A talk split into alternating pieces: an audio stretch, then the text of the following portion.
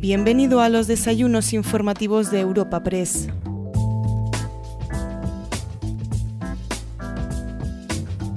Hoy, en los encuentros de Europa Press, te ofrecemos un evento titulado Desayunos informativos con energía.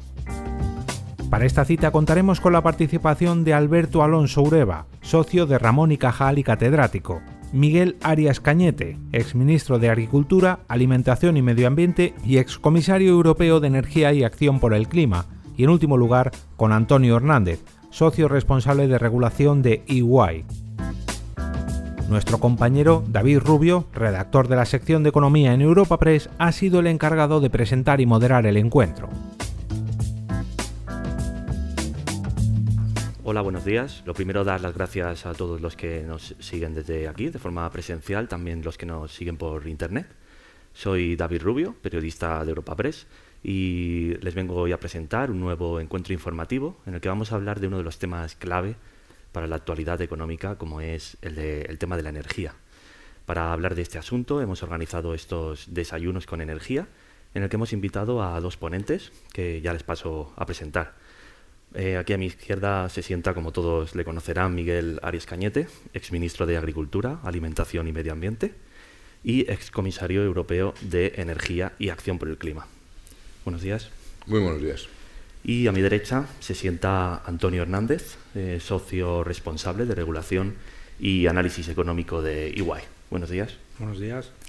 Bueno, como todos eh, sabrán, en los últimos meses el precio de la electricidad en el mercado mayorista se ha disparado hasta el punto de que, ha multiplicado por siete el, el precio que se registraba hace apenas un año. Para intentar atajar este problema, el Gobierno eh, aprobó el pasado mes de septiembre un primer Real Decreto Ley para intentar paliar esos efectos que, el alza de la luz estaba ocasionando en el conjunto de la economía. Y posteriormente, hace apenas tres semanas, eh, aprobó un segundo Real Decreto Ley en el que matizaba ciertos, eh, ciertos elementos del primer Real Decreto eh, sobre todo los más polémicos ¿no? en, relación a la minoración o recorte a los beneficios de las eléctricas. Eh, pese a que el consenso sí que dice que este, este segundo Real Decreto eh, suavizaba en parte los, los recortes o la minoración del primer Real Decreto Ley, lo cierto es que todavía pesa una gran incertidumbre en el sector por ejemplo, temas como, como ¿no? que tienen que presentar las compañías eléctricas a la, Comisión, a la Comisión Nacional de los Mercados y la Competencia, también a red, red eléctrica, o que implicará también el proyecto en el que está trabajando ya el Gobierno sobre, sobre la retribución del CO2 no emitido en el mercado eléctrico. Lo que está claro es que los dos reales decretos han creado un intenso debate en el, en el mercado eléctrico y a lo que se refieren más los analistas, las propias empresas, es eh, sobre las reglas del juego. ¿no? Dicen que ha variado las reglas del juego que, con las que los, bueno, los inversores internacionales eh, jugaban con ellas para, para intentar eh, aportar una mayor inversión en el país. Así que bueno, para empezar a hablar de todos estos temas, vamos a empezar una primera ronda de preguntas para intentar poner algo de luz al, al, asunto. Eh, vamos a empezar con, con usted, Arias Cañete. si me permites, os voy a tutear a partir de ahora para hacer más ameno el debate. He hablado ya de las medidas que, se han tomado en España, las, propuestas del Gobierno, pero ¿qué, se está haciendo en el resto de Europa? ¿Qué, está ocurriendo en el resto de países?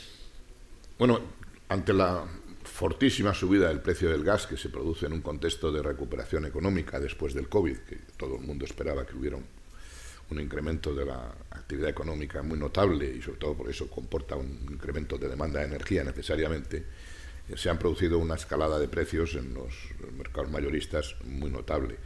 Los estados están tomando diversas medidas, no, son, no, todos los estados toman lo mismo, y esa es la razón por la cual la Unión Europea eh, en octubre presentó una comunicación con todos los instrumentos que tenían a su disposición los Estados miembros para atajar la subida de precios, sobre todo en los hogares más vulnerables eh, eh, europeos, porque hay que tener en cuenta que hay un porcentajes muy importantes de, la población eh, europea, casi un 7%, 31 millones de, habitantes que tienen eh, dificultades eh, con el pago de sus recibos y casi un 6% de la población tiene retraso en el pago de los mismos, lo cual quiere decir que hay unos consumidores vulnerables que necesariamente hay que tomar medidas.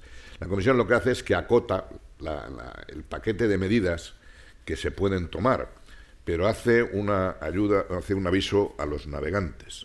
Eh, la, Comisión Europea, en esa comunicación del pasado 13 de mayo, dice dos cosas muy claramente. Los Estados miembros tienen toda esta serie de medidas, reducciones de impuestos, reducciones de peajes, eh, utilización de los importes de las subastas de CO2, tienen un abanico muy amplio de, medidas. Pero lo que dice es que, lo dice literalmente, la Comisión dice que las medidas que adopten los Estados miembros para mitigar los efectos de las subidas de precio de la electricidad, dice en primer lugar que tienen que evitar interferir en la dinámica de mercado aviso 1 y aviso 2, y que tienen que evitar amortiguar los incentivos para la transición a una economía descarbonizada. A continuación, la, Comisión hace una defensa clara eh, del, modelo marginal de fijación de precios en el mercado eléctrico. Dice que hay un consenso general sobre que este modelo es el más eficiente para los mercados liberalizados de electricidad, el más adecuado para fomentar el comercio eh, efectivo de electricidad entre los Estados miembros y además está diseñado a medida para promover la integración de las energías renovables eh, y no cree que haya marcos alternativos. Por eso la Comisión, a pesar de la insistencia de algunos Estados miembros en que se reforme de inmediato el mercado mayorista, no lo hace.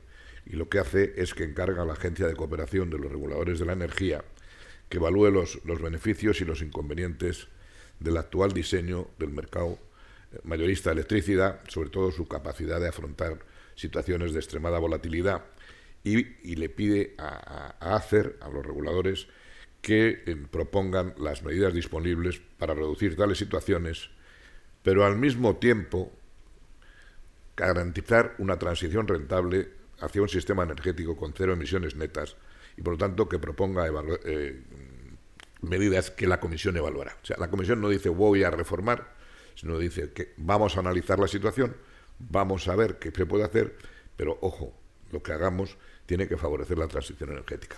Y yo por eso, aunque, aunque me extienda algo más, eh, querría referirme que para valorar las medidas que toma el gobierno español, porque todos los gobiernos han tomado distintas medidas, yo creo que hay que marcarlas en el marco general de la política energética y climática europea.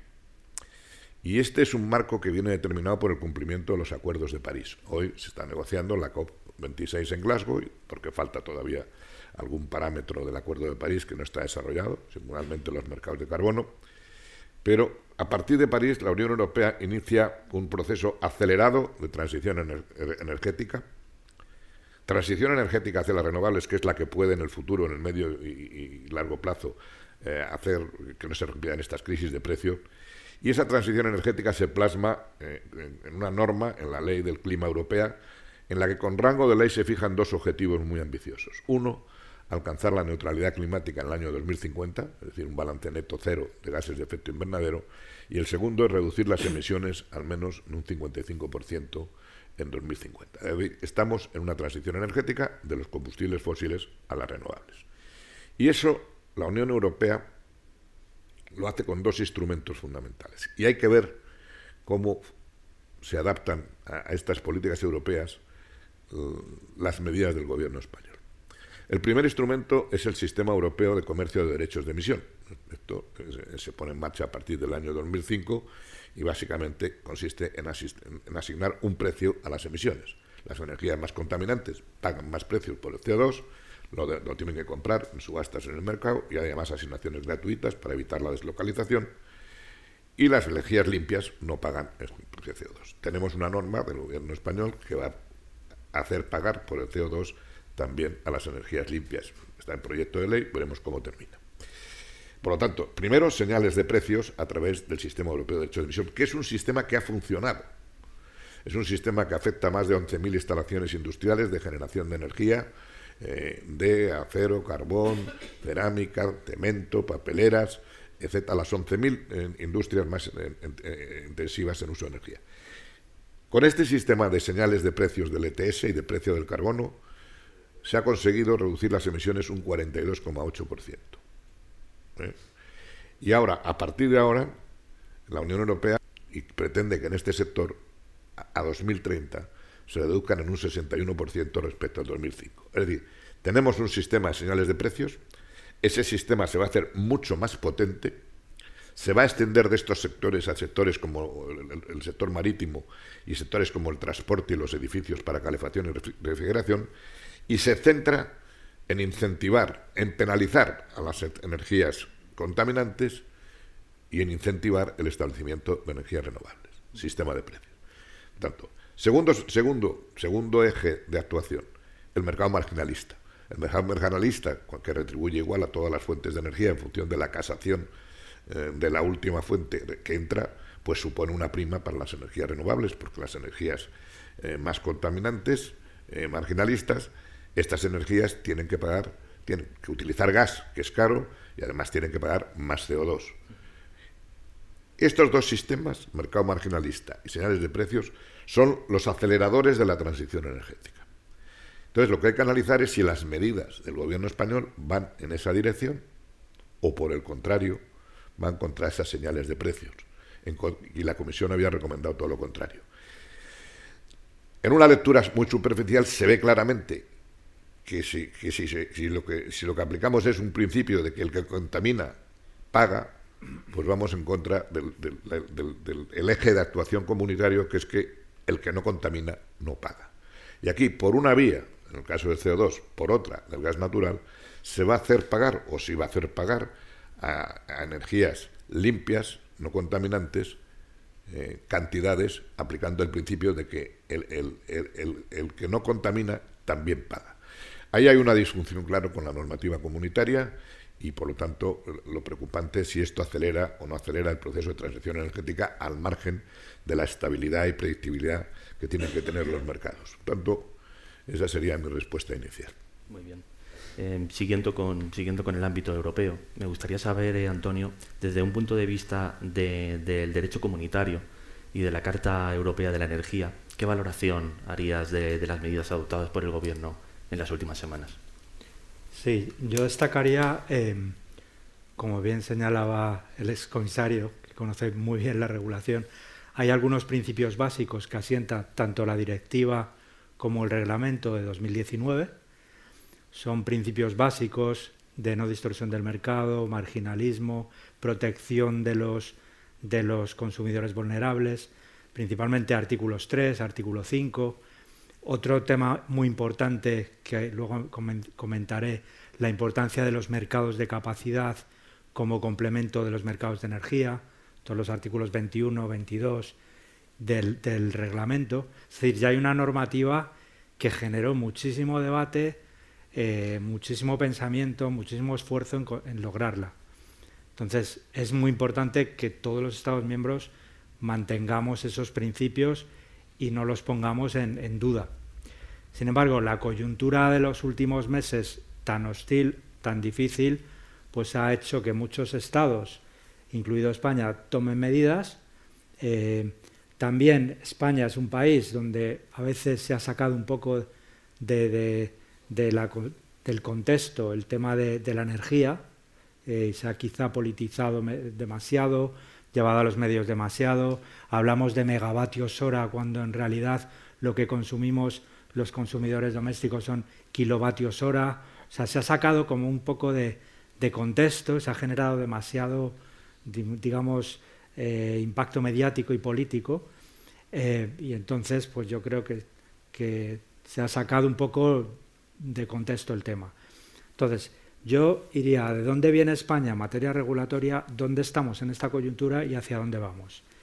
Venimos de ser muy bien valorados, eso no hay que olvidarlo, por parte de analistas internacionales, la propia Unión Europea, eh, agencias de rating. Venimos de una ley de cambio climático, de un plan, de una planificación a 2030 que es el PNIEC, el Plan Nacional Integrado de Energía y Clima.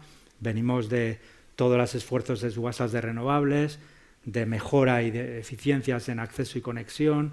Venimos de elaborar varias hojas de ruta de hidrógeno verde, biogás, em, energías del mar. Bueno, luego podemos entrar en eso. Y en esta coyuntura hostil yo destacaría que se han aprobado dos reales decretos. El primero es el Real Decreto 17-2021 y el segundo el 23-2021. El 17 tuvo, eh, muchas, tuvo en cuenta muchas de las medidas de ese toolkit que comentábamos que ha elaborado la, Comisión Europea y que se ha avalado por los Estados miembros, todo lo que es reducciones de impuestos, protecciones a los, a los vulnerables y demás, pero tuvo un tema muy delicado, que era la minoración del gas. Aquí se presuponía que aquellas tecnologías inframarginales se estaban aprovechando de una coyuntura de precios muy elevada, porque el marginalismo decía que el gas y el CO2 muy caros marcasen ese precio marginal tan alto y que las tecnologías inframarginales pues estaban viéndose beneficiadas por ese diferencial de precios y por tanto había que minorarlas. ¿Qué problema tuvo este Real Decreto que luego se ha corregido? O sea, lo importante es que se ha corregido y esa corrección se ha valorado muy bien. El problema que tenía es que muchas energías no están en el mercado mayorista, están vendidas de forma previa a precio fijo y por tanto se llegaba a la incoherencia de que la minoración era de en torno a los 70, 80 euros megavatio hora y esa energía ya estaba vendida pues a 39, a 40, a 45, a 50 euros megavatio hora.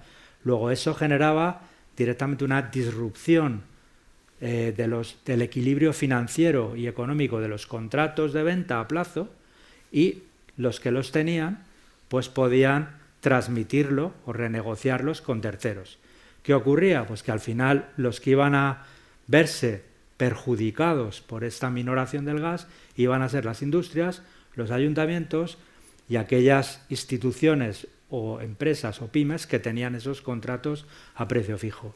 Y con muy buen criterio, el, Ministerio primero sacó una rectificación que excluía los PPAs, acuerdos de venta a plazo de energía, y luego el propio Real Decreto Ley 23-2021, hace un par de semanas, pues ha dicho, oye, todo lo que se acredite que se vende a plazo, a precio fijo, por periodos de un año o más, que, no tiene, que por tanto no están teniendo en cuenta esa eh, internalización de los precios del spot, pues no estarán sujetos a la eh, minoración. ¿Cuál ha sido la valoración? Pues yo creo que igual que en su día pues, fue negativa sobre el Real Decreto 17 a 21 por parte de agencias de rating y analistas como Bloomberg y demás, pues la valoración de este nuevo Real Decreto que corrige ese problema y que además introduce nuevas medidas de protección de los consumidores vulnerables y los consumidores de vulnerabilidad severa, tanto en térmico como en electricidad, pues ha sido bien valorado. Pero quedan quedan cosas por hacer.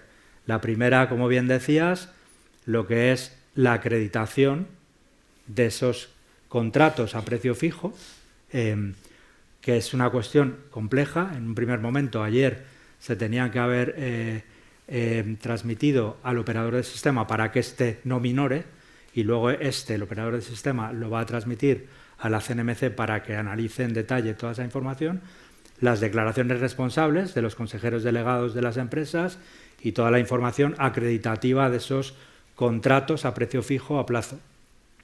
Segundo paso, y muy importante, y que están un poco los analistas esperando, todos los cambios que ha introducido el Real Decreto Ley 2321 sobre la Ley del Sector Eléctrico de 2013. En particular, se han tocado los artículos 26, 44 y 46, y un poco el principio de, esos, de esa de esos cambios es obligar a que todos aquellos comercializadores o productores o grupos que tienen productor y comercializador y luego clientes transmitan a la CNMC con los criterios y formularios y demás que ésta estableza toda la información de esos contratos, tanto en el mercado mayorista como en el minorista. Entonces estamos hablando de millones de contratos. Por tanto, los analistas y un poco los consultores, pues estamos un poco a la espera de cómo se va a cerrar esa normativa. Luego otro tema importante, pero ya si quieres pasamos a otra pregunta, es qué va a pasar con el PVPC. España tiene una... El PVPC es el precio al voluntario al pequeño consumidor, es decir, la tarifa regulada aquellos consumidores de menos de 10 kilovatios, insisto, kilovatios, que la prensa siempre y los medios y tal se habla de megavatios, pero hay que hablar en kilovatios. Eh, aquellos consumidores pues tienen, pueden, tienen la opción de ir a la tarifa regulada, que está protegida. Y esa protección hace unos años bueno, ha ido evolucionando en el tiempo. El, el, último cambio pues, fue decir al consumidor, oye, el consumidor no va a pagar una prima por cubrirse el riesgo de precio. Ya nos encargamos nosotros desde la Administración o desde el Gobierno en que el precio que recibe ese consumidor protegido es el horario del mercado spot y por tanto no hay que cubrir ningún riesgo de precio, no hay que pagar ninguna prima. Cuando el mercado spot está bajo, todo genial, como el año pasado, pero cuando se dispara, eso entra en vena en los consumidores domésticos. Ningún país lo tiene así. Para, desde un punto de vista financiero y económico, no está mal ese diseño, pero también hay consumidores que igual que tienes tu seguro de hogar y te quieres cubrir de un riesgo, pues quieren tener tarifa plana pagando la prima de riesgo de precio. Y entonces ahora está el debate, yo creo que el, Ministerio ha sacado eh, hace unas semanas a, debate público si se reforma o no el PVPC, yo creo que es como buen criterio en el contexto actual. No es fácil, porque no es fácil, esto es acogerse a algunos artículos de la directiva y el reglamento, de que en determinados casos sí puedes intervenir eh, para proteger a los vulnerables, pero buscar ese equilibrio de política energética entre, entre no intervenir en el mercado y proteger al vulnerable toca siempre algo. Ahora hay, lo habréis visto en prensa, hay un debate entre si las energías del recore, las energías reguladas de las eh, todo lo que son las eh, renovables que están bajo el Real Decreto 413 y bajo lo que se llama el mecanismo regulado, no están en mercado, es que reciben en, a lo largo de la vida de su, de su producción una rentabilidad razonable del 7 y pico, es decir, que está muy bien, está bien valorada por los inversores, pero eh, mientras dura ese periodo van recibiendo en sus periodos regulatorios unos precios del mercado que luego se ajustan en unas bandas. Entonces ha salido a debate si los, eh, las energías del recorre podrían dar en la banda alta del 21 y 22, que oscilan unos 60 euros megavatio hora, dar esa energía directamente a los consumidores del PVPC. Esto pues también puede generar distorsiones de la competencia en el mercado minorista.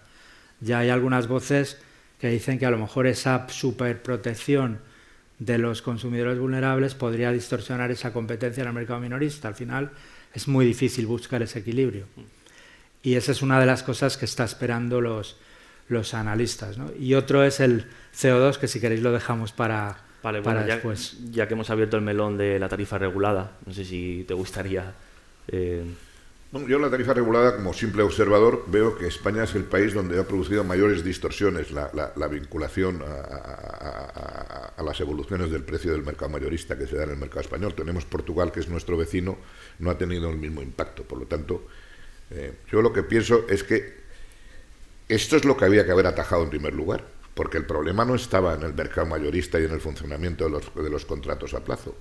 El problema estaba en, los consumidores vulnerables, en esos hogares que no pueden calentar su casa, los que no pueden pagar su recibo, a los cuales la vinculación eh, al mercado spot pues les ha disparado los costes en un momento como es este, hay otras épocas en que realmente los costes son, tienen unos precios eh, asequibles. Pero si el problema de las crisis energéticas afecta a, los consumidores vulnerables, pues la, regulación del nuevo PVPC hubiera debido ser la prioridad número uno.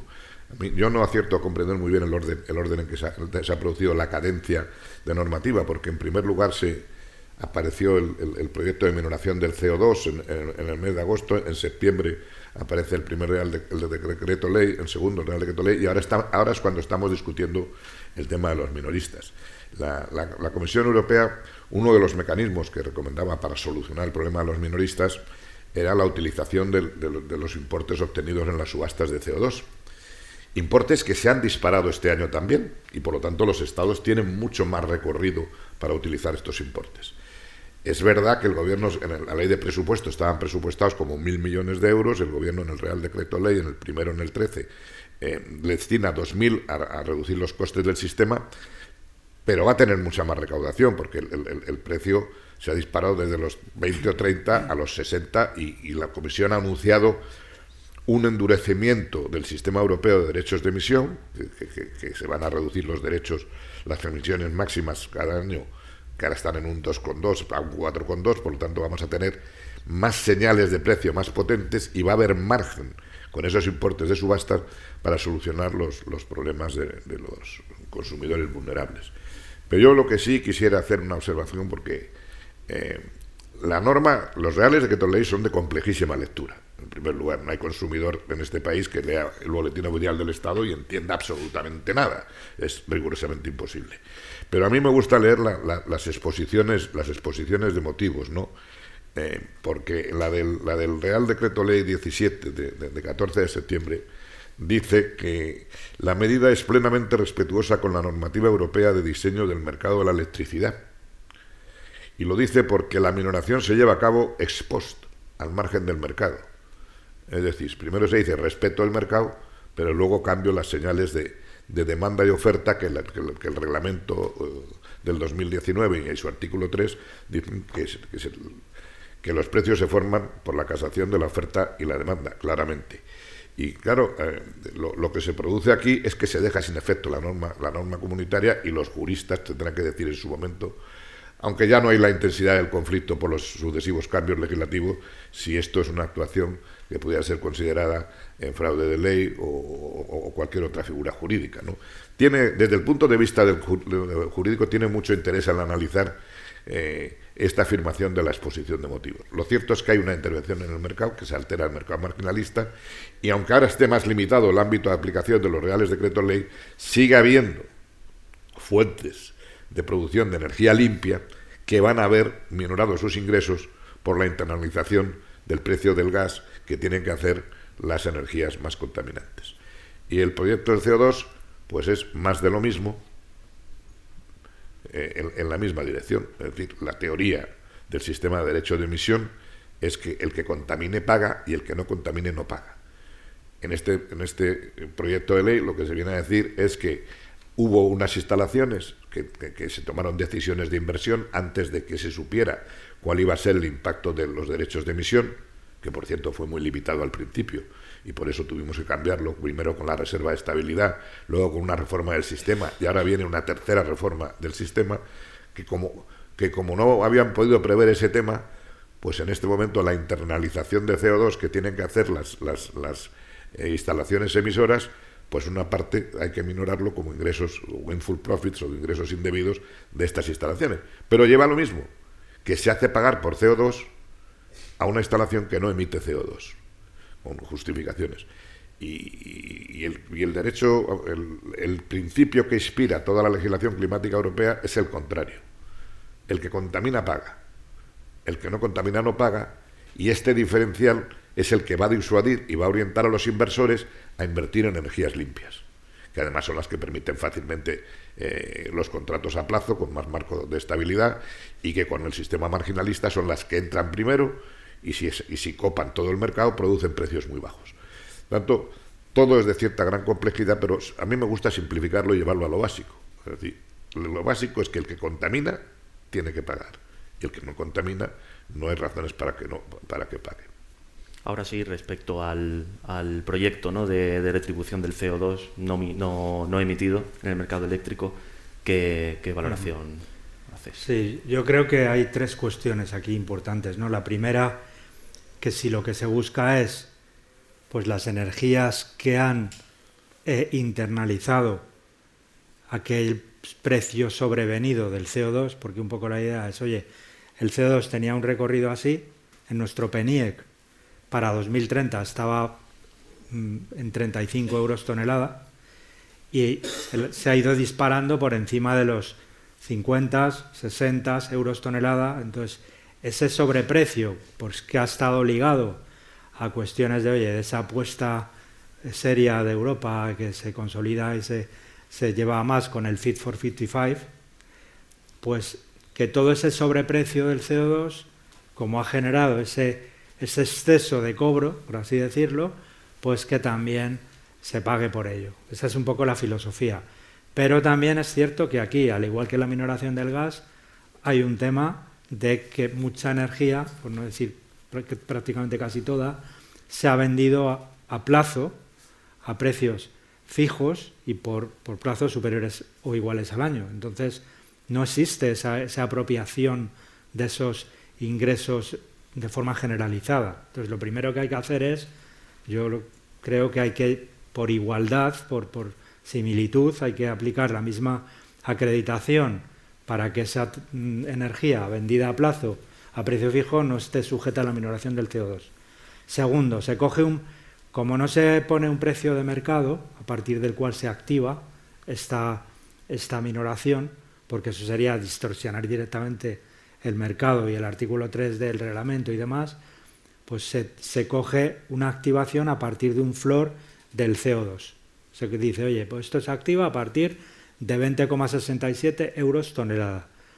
Yo creo que otra de las cosas que se podría hacer, si finalmente esta norma se lee adelante, es que el precio flor que se coja del CO2 esté en línea con nuestra planificación a 2030, que hablamos de un precio de 35. Otro tema que se podría hacer es que ese porcentaje, porque la, la minoración es un porcentaje sobre una fórmula, ese porcentaje es el 90%. Eh, ese porcentaje a lo mejor tendría sentido que empezase con niveles más bajos en función de, del precio del CO2 o del precio de mercado y que fuese creciendo. Y luego otro tema ya a nivel de la Unión Europea, hay muchas voces que sí que están diciendo, de, hecho, en el Joint Statement de España, Francia, Chequia, Rumanía y Grecia del 8 de octubre, uno de los temas que se pedía era, oye, como Unión Europea vamos a evitar la volatilidad del precio del CO2 y vamos a generar señales estables y razonables del CO2, porque al final es una señal clave para que se desarrolle pues, el hidrógeno verde y todo lo que es las tecnologías nuevas no contaminantes. Es clave el CO2. Y hay otras voces pues, que lo que piden es, oye, vamos a intentar que no se dispare tanto el CO2, que esté más acotado a lo que estaba previsto y por lo menos mientras no tenga Europa un mecanismo de ajuste del, carbono en frontera. Es decir, un mecanismo que evite o que estabilice el tema del level playing field a nivel de nuestras industrias con respecto a industrias de otros mercados donde no son tan exigentes con el CO2. Entonces, mientras dura ese mientras se pone en marcha ese mecanismo, pues que el mecanismo de estabilidad del ETS pues que sea razonable con las señales del, del CO2. Vale. Eh, centrándonos ahora un poco en la vertiente política, el, Gobierno ha incidido en varias ocasiones en, una respuesta común por parte de Europa. Sin embargo, ya ha habido algunos países, sobre todo del centro y norte de Europa, que bueno, ya han mostrado que no están muy por la labor de, hacer una reforma de gran calado en el, en el mercado energético común. Eh, ¿Qué le parece eh, esta postura de, de, estos países? Vamos a ver, todos los países son libres de fijar su política energética y de fijar sus posiciones, ¿no? Por tanto, hay que respetar todas las opiniones. Pero lo que ha decidido no ya la Comisión, sino el Consejo Europeo, porque este tema ha, llegado al Consejo Europeo, lo que ha decidido el Consejo Europeo es que eh, se estudie el funcionamiento de los mercados de gas y la electricidad y también el,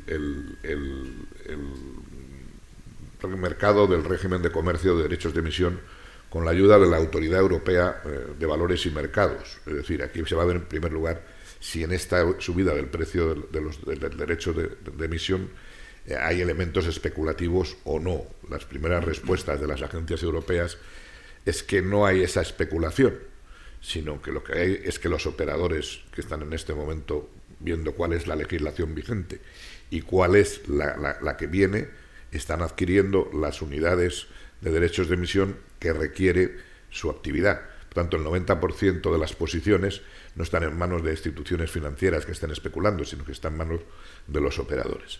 En segundo lugar, lo que, se ha dicho eh, también en los consejos europeos es que hay que analizar, hay que analizar mm, la agencia de cooperación de los reguladores de energía que evalúe los, los, eh, eh, ventajas e inconvenientes que tiene el actual mercado mayorista de electricidad y también eh, que le hagan propuestas. Y, la razón es la sencilla.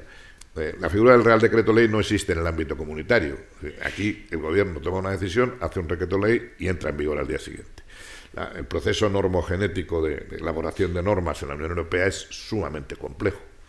Sumamente complejo, estamos hablando de una Europa 27 en este momento, con posiciones encontradas, porque lo mismo que España pedía una cosa y Francia y Alemania pedía la contraria. Y entonces esto, el proceso normogenético europeo hace que la Comisión oiga las recomendaciones de ACER, formule su propuesta, pero hace, la Comisión siempre hace estudios de, de, impacto, de, cuál va, qué va a pasar con la medida. No se legisla y al día siguiente se comprueba que hay unas distorsiones en, en uno u otro sector, sino que se hace un estudio de impacto. Y a partir de ahí empieza un diálogo, una propuesta que tiene que aprobarse en el Colegio de Comisarios, una posición común en el Consejo de Ministros, una posición del Parlamento Europeo y un, establecimiento de unos trílogos en que, con el Consejo y Parlamento tienen que ponerse de acuerdo con la Comisión como amigable componedor. Y eso lo hace, se hace porque las normas tienen que tener estabilidad y tiene que haber predictibilidad. Le estamos pidiendo a los inversores que entreguen mucho dinero en proyectos de, mucha, de, mucho largo plazo. Y eso requiere marcos regulatorios estables. Y por eso hay tiempo a tomar la decisión y cuando se toma la decisión tiene que tener una cierta permanencia para permitir un funcionamiento normal de los mercados. Eso es lo que dijo la comisaria Kadri Simpson cuando presentó la comunicación de la Comisión sobre los eh, instrumentos a disposición de los Estados miembros.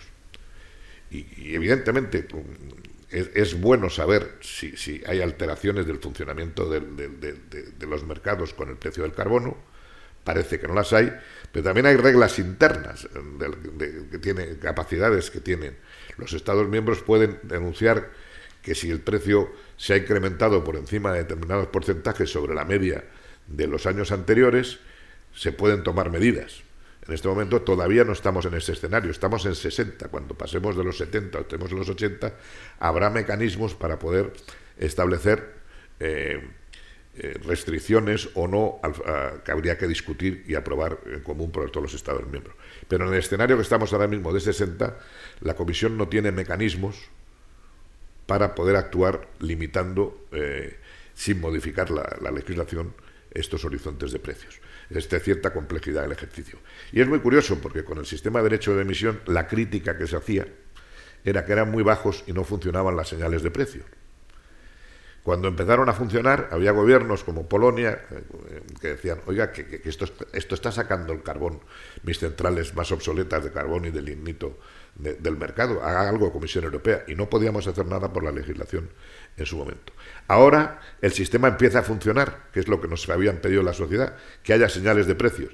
Y ahora también saltan las alarmas, fundamentalmente porque ha coincidido este incremento del precio del carbono con un incremento simultáneo del precio del gas, que además se retroalimenta, porque al utilizar más gas, las instalaciones que utilizan gas tienen que comprar más derechos de emisión. Y por eso, eh, junto con eh, un sistema más potente de, derechos de emisión que va a producir precios más caros del carbono, como ha, dicho Antonio, eh, se está trabajando en un mecanismo de ajuste en frontera, en un Border Carbon Tax Adjustment, para evitar la deslocalización industrial. Porque si lo que hacemos es que si nuestras industrias tienen que pagar precios muy altos del carbono y competimos con países que no tienen mercados de carbono similares al nuestro, pues se produce una distorsión de la competencia y una de dos. o se deslocalizan las empresas hacia otros países que tienen condiciones medioambientales más favorables, o en el peor de los casos se sustituye producción nacional por producción importada con mayor huella de carbono. El problema de estos ajustes en frontera es que tienen que ser compatibles con la legislación de la Organización Mundial de Comercio. Y no son fáciles de establecer y por eso la Comisión ha establecido una cadencia hasta que estos mecanismos estén puestos en marcha. Es decir, todo el sistema es de una enorme complejidad, hay muchos equilibrios y por tanto las medidas cuando son precipitadas pueden alterar estos equilibrios. Se refería ahora Miguel en su intervención a, la importancia de la estabilidad regulatoria. Eh, ¿Crees que eh, la aprobación de estos reales decretos, la variación de estas medidas, ha podido afectar al apetito inversor en España, hacia España? Yo creo que el, primer real decreto, el 1721, sí que generó eh, preocupación por parte de los, de los inversores, agencias de rating y demás con el segundo ha mejorado sustancialmente y se está un poco a la espera de qué va a pasar con todos los mecanismos de transparencia, las acreditaciones ante operadores del sistema CNMC, qué va a pasar con el PVPC, qué va a pasar con el CO2, pero yo creo que la, valoración de España es, es, positiva. Y también hay que tener en cuenta eh, de dónde venimos y a dónde vamos. O sea, estamos en una coyuntura hostil con dos reales decretos leyes que han hecho cosas positivas. Por ejemplo, han tocado, que eso hay que, hay que ponerlo en valor, han tocado la, factura eléctrica, que la factura eléctrica pagamos muchos impuestos, el impuesto de la electricidad, un 5%, se ha bajado al 0,5%, pagamos el IVA que se ha bajado al 10%, pagamos los cargos que son eh, pues, prácticamente un 30%. Esos cargos obedecen a lo que eran las primas a las renovables, a lo que cuesta el tema de, la titulización del déficit tarifario, que teníamos 26.000 millones de déficit acumulado y lo tuvimos que titulizar en el año 2010, y eso se paga todos los años intereses y capital, todo eso son cargos del sistema. Y el gobierno ha cogido y les ha bajado un 98%. Mi impresión es que ha sido demasiado generoso, porque hay, a lo mejor hay consumidores que no nos merecemos que nos bajen tanto los cargos, porque al final hay que dar señales para el ahorro energético y para la eficiencia energética. Entonces, eh, se ha sido muy generoso en esa reducción de cargos, en un 96%, y se han dado señales importantes de mejora de la factura. Un tema negativo, todo lo que tiene que ver con el CO2 y la minoración del gas. En parte se ha corregido con el Real Decreto 23. Y esto no tiene que, suponer que nos tachen del mapa. Yo hace años, bueno, yo vengo de la administración, he estado muchos años en la administración pública, soy economista del Estado y he estado cinco años de mi vida en Invest in Spain atrayendo inversión extranjera a España. Y yo creo que España sigue teniendo esos valores clave para los inversores en términos generales, inversores empresariales. En el ámbito energético tenemos un PENIEC un plan, una planificación a 2030 que nos dice que vamos a necesitar 240.000 millones de inversión y vamos a incorporar 60 gigas, son muchos gigas, de tecnologías renovables eléctricas como fotovoltaica, eólica. tenemos la ley de cambio climático, que ha sido muy bien valorada, que también nos da una tendencia regulatoria de certidumbre a medio plazo. Tenemos las subastas de renovables que han sido muy bien valoradas porque en una orden ministerial se pone un calendario eh, hasta 2025 de cuáles van a ser esas subastas y qué tecnologías, y eso aporta muchísima certidumbre. Y de hecho las dos primeras subastas que dan precios fijos, son PPAs contra el sistema, de precios fijos de 12 años, nos han dado precios de 24 y pico en media y de 29 y pico en media. La última en octubre, en plena crisis de precios del mercado mayorista. Y hablamos de que esos inversores han dado un precio a nuestro sistema eléctrico de 29 euros megavatio hora durante los próximos 12 años. Está claro que la, digamos, la cantidad a subastar no ha sido gigante, han sido 3 gigas y la otra otros 3, mm. pero marca una tendencia. Y entonces no, o sea, creo que es injusto, no, no hablamos de gobierno ni de es administración pública, pues al final está detrás la administración pública, es injusto que se diga que por dos reales decretos leyes se ha derrumbado la certidumbre regulatoria española. Yo creo que se ha corregido, la corrección del Real Decreto 23 ha dejado el panorama y el horizonte abierto para que España siga recibiendo inversión directa del exterior y que cumplamos nuestros compromisos. Y sí que me gustaría sentar otro mensaje. Eh, que España va a ser de los países más beneficiados con la transición energética. La transición energética tiene sus costes, pero va a tener muchísimos beneficios y hay que quebrar esas voces que empiezan a decir que la culpa de esta coyuntura de precios es la transición energética, que la Unión Europea está haciendo mal con su Fit for 55, que estamos siendo muy rápidos. Yo creo que, esas voces hay que, hay que justificar que a donde vamos va a ser muy positivo y en un país como España todavía más, ¿Y por qué? Porque España es un país abundante en sol y abundante en viento. Si aplicamos todas las teorías de la competitividad, nos dicen que los países, si aprovechan los factores en los que son abundantes, se vuelven más competitivos. Y si conseguimos aprovechar esa abundancia relativa en esos factores de aquí a 2030, producir hidrógeno verde, que utiliza fuentes renovables, biogás, biocombustibles, aprovechamiento de residuos, todo eso permitirá que España, de ser un país con una tasa de dependencia de cercana al 70% de hidrocarburos del exterior, la bajemos por debajo del 60%.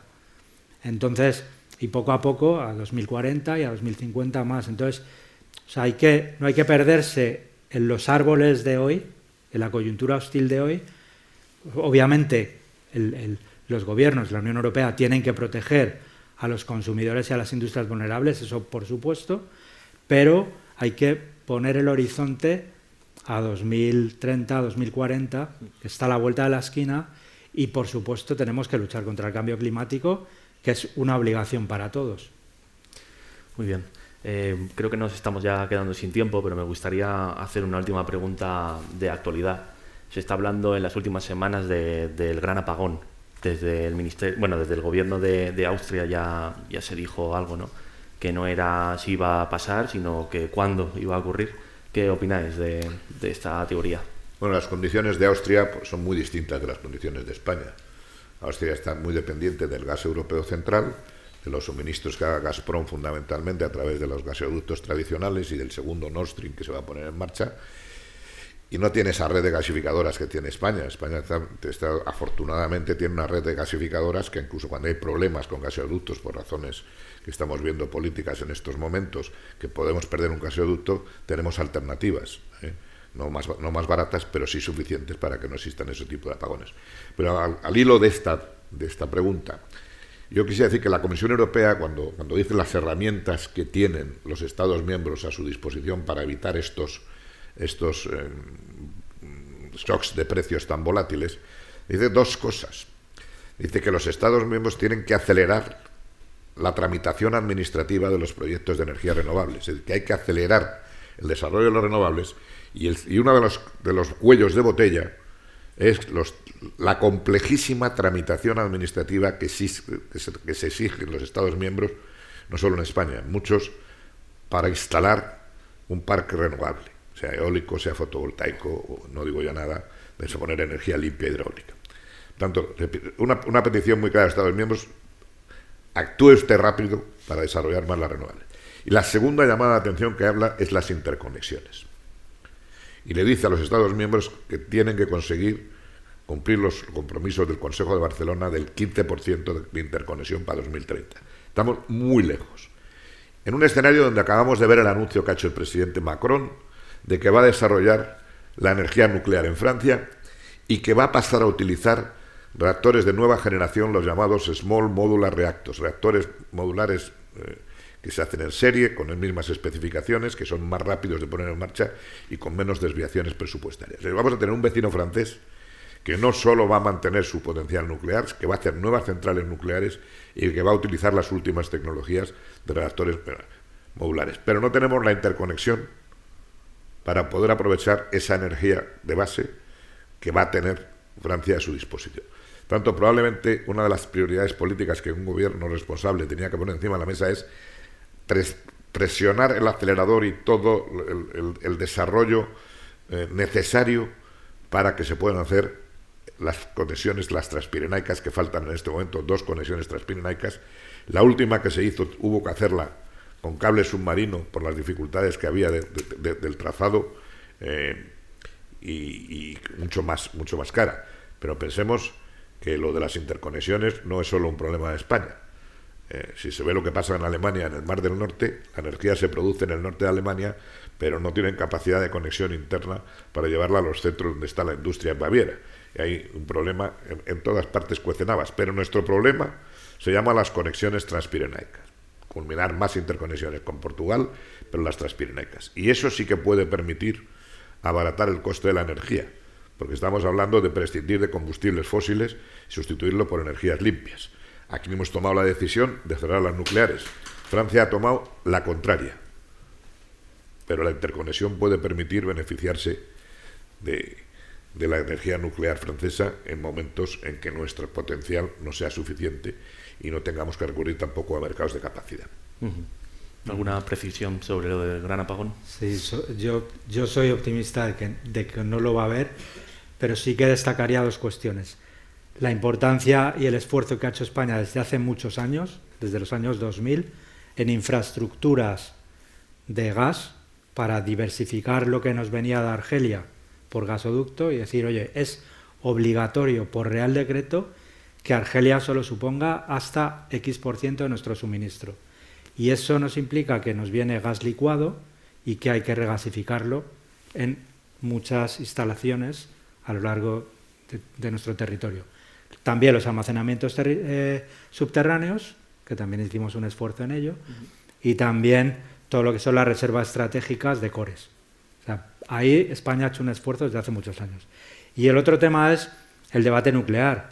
O sea, las nucleares se, se critican por un lado, pero por otro lado es cierto que, que alimentan los tres ejes de la política energética. Sostenibilidad, porque es energía limpia, no generan emisiones. Eh, competitividad, porque es energía barata, no hablamos de la nueva nuclear, sino de la que ya tenemos, siempre que por seguridad pueda ir aumentando su vida útil. Y el tercero, la seguridad de suministro, porque es energía de base y en nuestro caso es en torno al 20% del mix. Entonces es muy importante que ese cierre ordenado que, se acordó en un protocolo hace un par de años o tres, pues que se mantenga. El PENIEC nos dice que nuestra capacidad va a pasar de 7 gigas y pico a 3 y pico, pero por lo menos eso que se mantenga y que sea viable. Y luego del mecanismo de capacidad, yo que sí que creo que como el mecanismo de capacidad que está valorando España en una orden ministerial que cumple con todos los, los artículos del, del reglamento es market wide, es decir, que es para todas las tecnologías, permitirá dar cobertura a los ciclos o que aquellos que no sean necesarios se puedan cerrar. Y promover almacenamiento, que recordamos que la, hoja de ruta dice que tenemos que llegar a 20 gigas de los 8 que tenemos ahora en 2030, todo lo que es bombeos y baterías, se les va a dar también una retribución por capacidad disponible para el sistema y luego la demanda. Entonces, que no solo haya generación para cubrir esos momentos de test y delicados para el sistema, que también haya almacenamiento, bombeos y baterías y también la propia demanda que diga, oye, en esos momentos yo prefiero que me pagues y reducir mi demanda. Entonces es muy importante también que esa normativa, que está es un borrador de orden, tenga el amparo de la Unión Europea, que la tiene que tener, y luego se, se apruebe para que a medio plazo la tengamos disponible. Muy bien. Bueno, pues ya llevamos una hora de, debate, así que no sé que queráis hacer alguna última apreciación, apreciación. Vamos a concluirlo. Muchas gracias a los dos por aportar vuestra opinión, vuestra visión sobre los hechos. Espero que haya contribuido a aclarar un poco el tema y sobre todo esperamos que en los próximos meses los precios energéticos se vayan estabilizando, que es lo que todos queremos. Muchas gracias y hasta pronto. Despedimos esta entrega de los desayunos informativos de Europa Press invitando a todos nuestros oyentes a descubrir el resto de episodios de este podcast, así como los de los distintos programas de nuestra red a través de europapress.es barra podcast. Recuerda que todos ellos están disponibles en las principales plataformas de podcasting.